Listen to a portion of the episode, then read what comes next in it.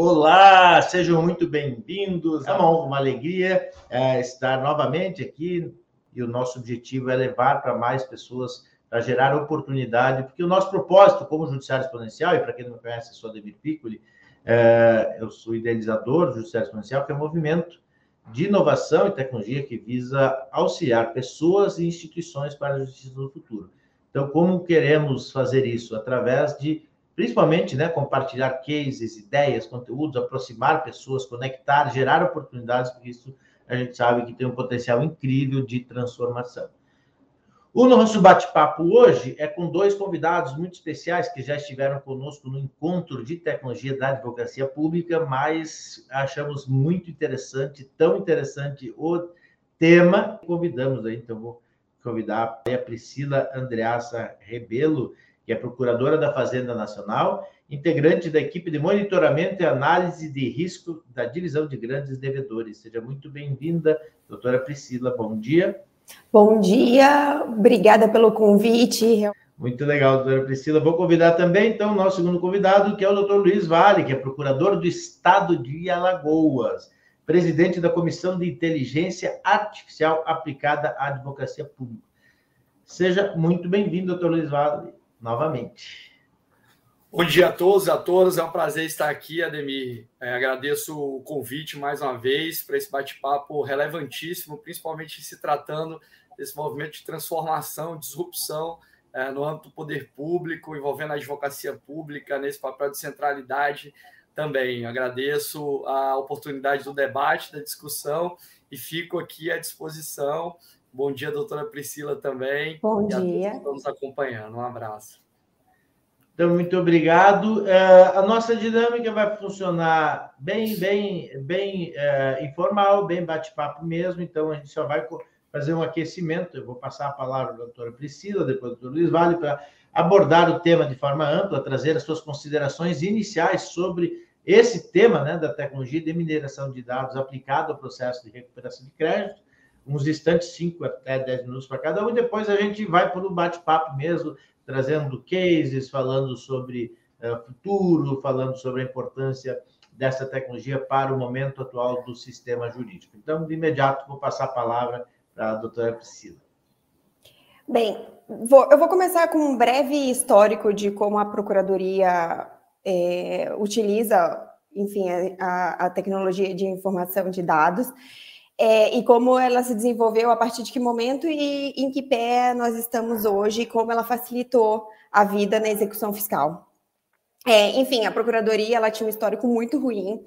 É, enfim, há uns 10 anos atrás, quando eu entrei na Procuradoria, era um desastre a execução fiscal em massa. A gente não tinha, não tinha como dar vazão a toda a massa, a toda, todos os processos em massa que chegavam para a gente era impossível fazer uma triagem bem feita, porque eram muitos processos, e sem muito, enfim, sem ter. A gente tinha dados, mas sem serem estar é, compilados naquele montante que vinha. Quando eu entrei em São Paulo, e eu fui na execução de massa, a primeira coisa que me falaram é que eu ia entrar na DIAF, que é uma, uma um departamento de execução fiscal em massa, e que eles chamavam de, de Afeganistão, para vocês terem uma ideia de como que era a massa, como era tratada a massa no momento, era realmente zona de guerra. E, enfim, o, o que a gente sabe, enfim, está em dados é, divulgados pelo CNJ e, e, em vários estudos promovidos pela FG, FGV e tudo mais, que hoje o nosso, a nossa taxa de congestionamento na execução fiscal é de 89%, ou seja, a cada 100 processos que entram, só é, 11 são efetivamente levados ao final, o resto fica ali é, num passivo se acumulando ano a ano. E aí o que, que aconteceu? Vendo aquela né, a ineficiência que era a execução fiscal, a OCDE é, e com os novos trabalhos da OCDE que, que vislumbravam a utilização da tecnologia para execuções em massa, enfim, e como utilizar esses dados para melhorar a execução fiscal, é, surgiu então o primeiro movimento da Procuradoria que a gente chama de RDCC, que veio com a portaria 397 de 2015, 2015. E o que, que trazia essa, essa portaria? Ela trazia o seguinte: olha, o que for, valor consolidado um milhão para baixo, a gente arquiva. Vamos arquivar. Vamos, vamos, vamos promover é, uma facilitação no trabalho de dados. Então, esses, esses processos de execução fiscal, assim, tirando, obviamente, todos aqueles que eram é, muito sensíveis, os processos que eram acompanhados pelo setor de grandes devedores, esses não entraram nesse programa, mas os demais processos que é em número a maioria, eles for, passaram a ser arquivados desde aquele momento. E o que, que aconteceu com esses processos? Eles ficaram parados? Não, eles foram arquivados, mas é, é, existia um programa que verificava se aquele devedor ou aquele grupo de devedores é, possuía bens que fosse realmente é, fossem execuíveis e que pudessem ser levados é, ao prosseguimento da execução fiscal. Isso facilitou enormemente o trabalho dos procuradores, porque é basicamente como separar o joio do trigo. Então, tudo aquilo que efetivamente era execuível, a gente manteve a execução fiscal. O que não era, artigo 40. Então, por quê? Porque boa parte desses processos, eles são absolutamente é, irrecuperáveis. Então, é, por exemplo, se você pensar hoje em termos de, de ranqueamento que a gente tem do A, B, C, D, o D é o que a gente considera irrecuperável, e ele cons consiste em termos numéricos, não exatamente de valores, a grande maioria em termos numéricos de processo. Então, se perdia muito tempo com alguma coisa que não ia se recuperar e pouco tempo com o que efetivamente importava. Esse foi um primeiro momento da Procuradoria de Utilização de Dados. A partir daí surgiram outros momentos. Houve também a necessidade de ranqueamento, como eu te falei, de A a D, e esse ranqueamento também foi feito com base em mineração de dados, onde se utiliza desde a capacidade de pagamento do devedor, assim como o seu e aí na avaliação tem o seu patrimônio, o seu valor de dívida, e a partir daí se ranqueou o devedor de A, B, C ou D. Isso foi super importante, não só para o arquivamento dos processos, como também com a, o surgimento da Lei 13.998, que é, a, que é a lei do, da transação tributária, que ela se baseia nos descontos serão concedidos conforme o ranqueamento do devedor. Isso é super importante, porque se, é, se, passou a não mais se falar em, em programas de benefício fiscal é, generalizados, que geralmente concediam é, descontos de forma absolutamente é, desconectadas com a realidade do contribuinte. Então, muitos contribuintes passaram a fazer planejamentos fiscais baseados em programas de, de parcelamento para que se fosse concedido, então, é, é, descontos em transação baseados na efetiva capacidade de pagamento do devedor. Bem, isso tudo só foi possível, de fato, a partir do, do, de um programa que a gente chama de Analytics, PGFN, onde se faz a análise do, da capacidade de pagamento do devedor e bem como de outras formas de, de, de variáveis que são utilizadas e, além de tudo, é, permite que se faça uma avaliação e um monitoramento muito maior do devedor. Bem, hoje onde nos encontramos? Hoje nós temos, inclusive, um, um, uma inteligência artificial que ajuda e auxilia o contribuinte nas suas dúvidas, que pode ser acessado por meio do próprio site da PGFN, onde ele pode tirar dúvidas, o que é, aproxima ainda mais o contribuinte da PGFN que é um dos nossos objetivos. A gente aqui é, não quer mais ser visto como a pessoa que apenas cobra, a gente quer ser visto também a pessoa que é parceiro da empresa, que está aqui para para ajudar, para entender os problemas da empresa, e é por isso que a gente o que se busca é muita transparência, muita conversa, muita negociação. Bem, esses é são os pontos que eu queria trazer em relação ao como você utiliza a tecnologia dentro da PGFN e em que pé estamos hoje. Maravilha, doutora Priscila, obrigado. Agora eu vou passar a palavra para suas considerações iniciais, doutor Luiz Vale, para depois a gente ir para o nosso bate-papo. Seja muito bem-vindo mais uma vez, doutor Luiz Vale. Bom, muito obrigado. E para começar esse diálogo sobre principalmente a mineração de dados no processo de recuperação do crédito público, nós temos que necessariamente lembrar né, que hoje, particularmente, as execuções fiscais representam algo em torno de 36% dos processos que tramitam no âmbito do nosso Poder Judiciário. Ou seja, né, além dos 36%, nós temos uma elevada taxa de congestionamento, como bem retratou a doutora Priscila. Isso né, traz um panorama que exige, que depende de novas possibilidades de realização, novos caminhos para que nós possamos dimensionar adequadamente como nós vamos promover a cobrança do crédito público, principalmente em face da ineficiência, da baixa recuperabilidade das nossas execuções fiscais hoje em curso. E há necessidade sempre de pensarmos né, sob a ótica de uma litigância não intuitiva, mas de uma litigância estratégica, de um mapeamento adequado daqueles devedores é, do, de eventuais créditos que são titularizados pela Fazenda Pública, para que nós possamos ter esse, diante desse mapeamento, uma análise detalhada de como nós viabilizaremos essa recuperação. Porque nós sabemos que boa parte dessas execuções fiscais que são propostas no âmbito do Poder Judiciário, como eu disse, elas são infrutíferas, elas não geram recuperação, elas não promovem o retorno. E, principalmente, é importante destacar, elas têm um custo operacional. E esse custo operacional onera sobremaneira né, o poder público. E por isso que, dentro desse contexto, principalmente no contexto que nós vivenciamos hoje, de transformação digital, que envolve, inclusive, a implementação de novas tecnologias, né, dentre elas a inteligência artificial, que nos permite, principalmente nesse contexto, um processamento massivo de dados para que nós possamos efetivar a leitura adequada de padrões. E diante do uso desse ferramental, né, a inteligência artificial, em termos simplórios, nada mais seria do que né, a possibilidade de sistemas computacionais realizarem atividades correlatas atividade cognitiva humana.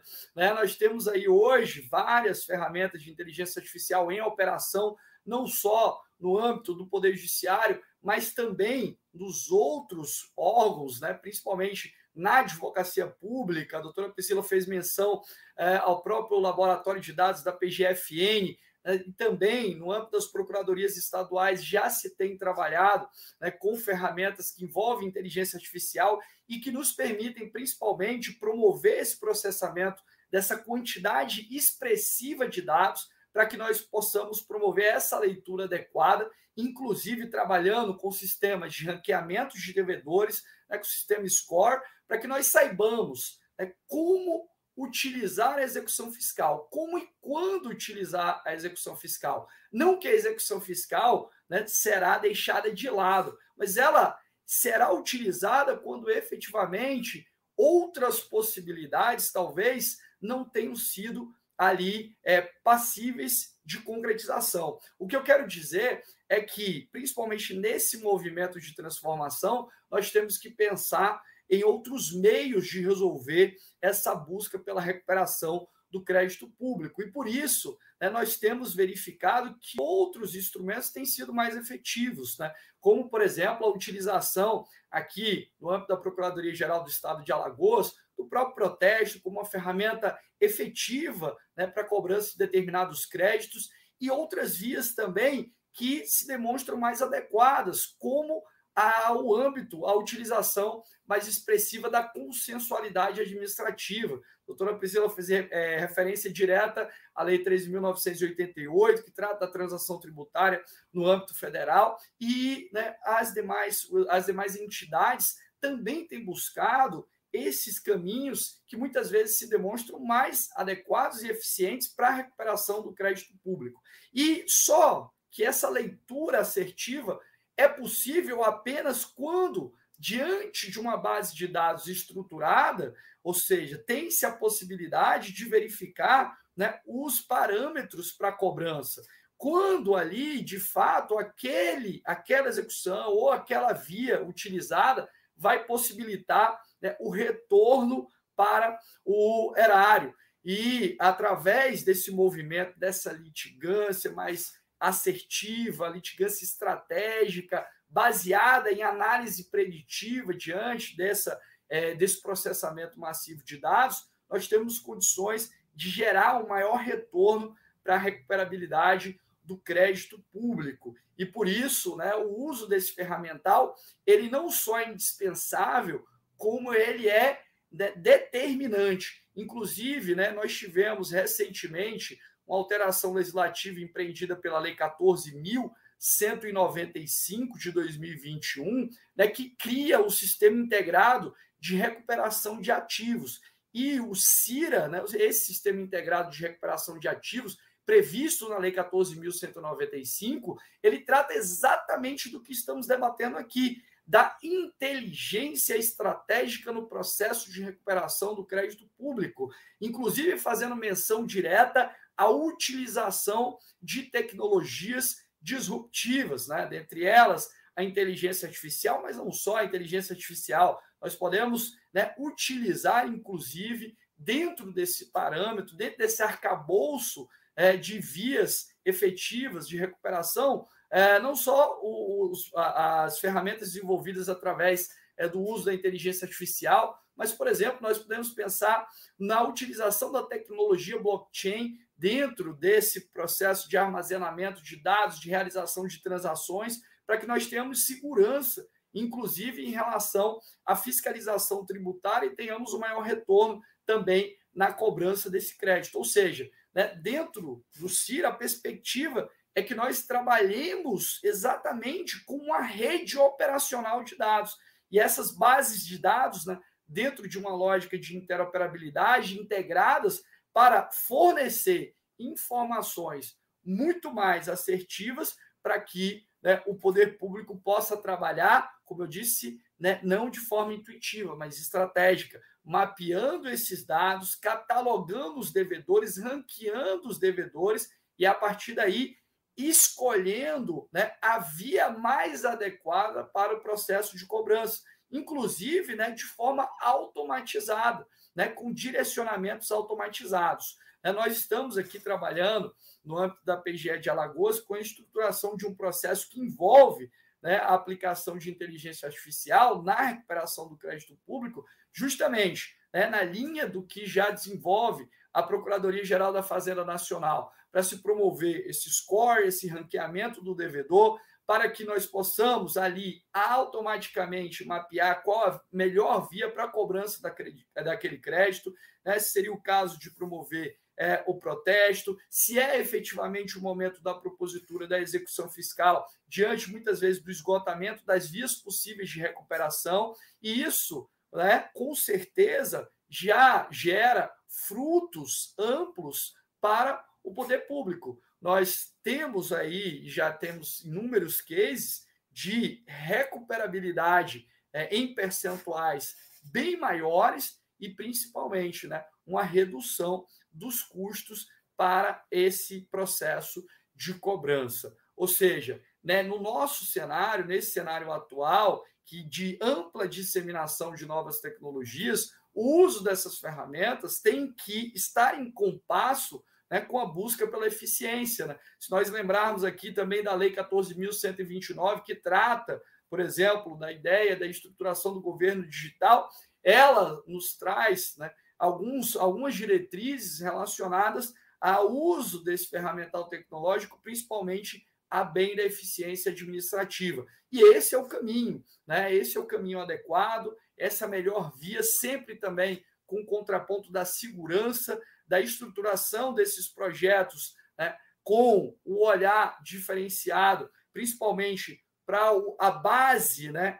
ética, transparente, com controlabilidade né? não que os projetos devam ser desenvolvidos sem esse guarda-chuva necessário, né? de maior transparência, controlabilidade, né? também sob bases éticas adequadas, e nesse caso específico do processo de mineração de dados, também com o diálogo necessário com a Lei Geral de Proteção de Dados, a nossa LGPD, né? até porque ela também se aplica ao poder público dentro das suas, dos seus preceitos gerais é, estabelecidos, por exemplo, em capítulo próprio, lá previsto a partir do artigo 23 da nossa LGPD. Então, Ademir, nesse processo de mudança, de transformação, o poder público sai de uma litigância intuitiva para uma litigância estratégica, né, valendo-se desse volume exponencial de dados, desse big data, para, através de ferramentas disruptivas como a inteligência artificial, promover o processamento desses dados, é, realizar a leitura adequada de padrões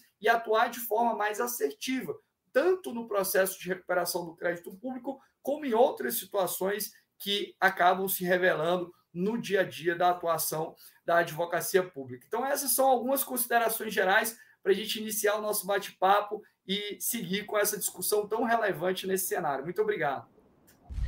Muito